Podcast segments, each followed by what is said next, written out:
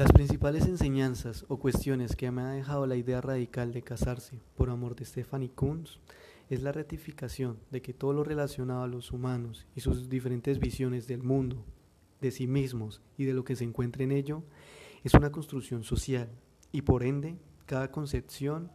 está sujeta a un momento y un espacio determinado y aunque puedan trascender, siempre va a tomar matices del momento y el espacio donde se encuentren. De esta forma lo presentado por Kunz en su texto reta mis imaginarios sobre el amor, el matrimonio, la familia, la monogamia y la poligamia, pues en el contexto en el que me encuentro ahora se me presentan unas concepciones muy diferentes a las de unos años o siglos pasados o diferentes sociedades.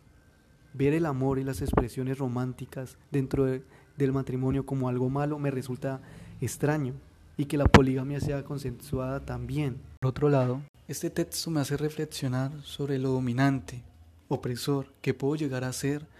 cuando pretendo que las concepciones a las que yo me suscribo como individuo de una sociedad en concreto pueden solo llegar a ser las únicas aceptables y por lo contrario, esas diferentes concepciones mostradas en el texto para mí pueden ser raras y hasta erróneas por solo ser diferentes a las mías. Por último, este, este texto me invita a mí a expandir el espectro de mis concepciones y aceptar la otredad, ya que por las diferentes concepciones presentadas sobre el amor, la familia, las prácticas sexuales en el texto, me hacen reflexionar sobre dos cosas. Lo primero es que cada concepción o construcción social se ajusta al momento y lugar en el que se encuentre. Y dos,